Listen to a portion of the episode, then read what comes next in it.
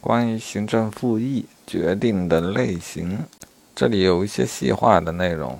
首先是行政复议法规定了可以决定撤销、变更或确认违法的情形，然后由行政复议法的实施条例，专门规定了行政复议机关可以决定变更的一些情形。啊，我想，我想前一个是一个大的范围啊，但没有明确到底要撤销还是要变更，还是要确认违法，而。后一点的规定则是确认哪些情况是应当决定变更的啊。虽然条文用的是可以决定变更的字眼。好，我们首先来看该撤变或者确认违法的有如下情形：主要事实不清、证据不足；第二，适用依据错误的；第三，违反法定程序的。第四，超越或滥用职权的；第五，具体行政行为明显不当的。对照实施条例的决定变更的情形来看，我认为行政复议法中所规定的情形是笼统的。啊，我姑且说是认为原行政行为确定不靠谱。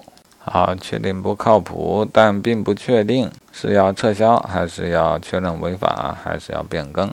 那么实施条例具体规定的就是变更的情形，列出两点：一、认定事实清楚，证据确凿，程序合法，但是明显不当或者适用依据错误的。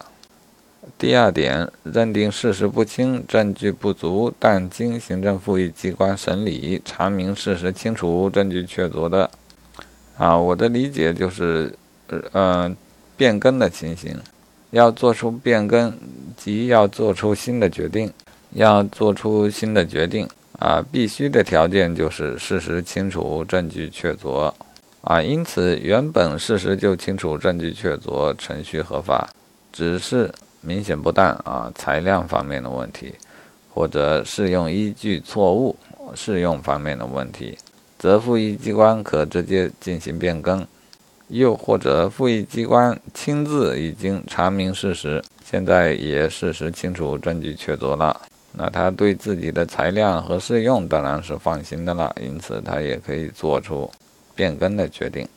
啊，这里是一道题，问的是。什么情况可以做出变更的决定？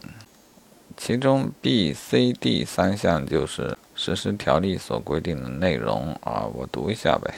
B 选项：事实清楚，证据确凿，程序合法，但适用依据错误。啊，这就可以变更了啊。又或者其他都对，但明显不当啊，裁量问题，因此也可以变更啊。以及 D 选项。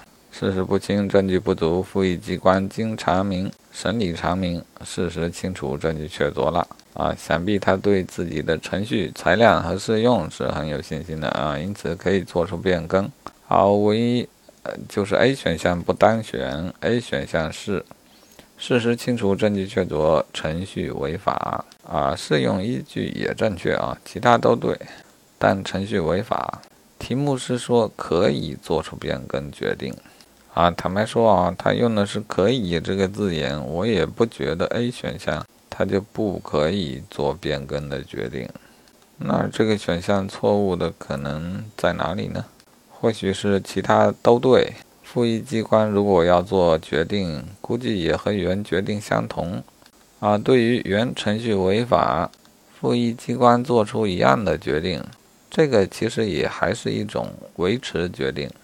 啊，它总不能叫做变更啊，大概问，啊，大概这个选项错就错在这里。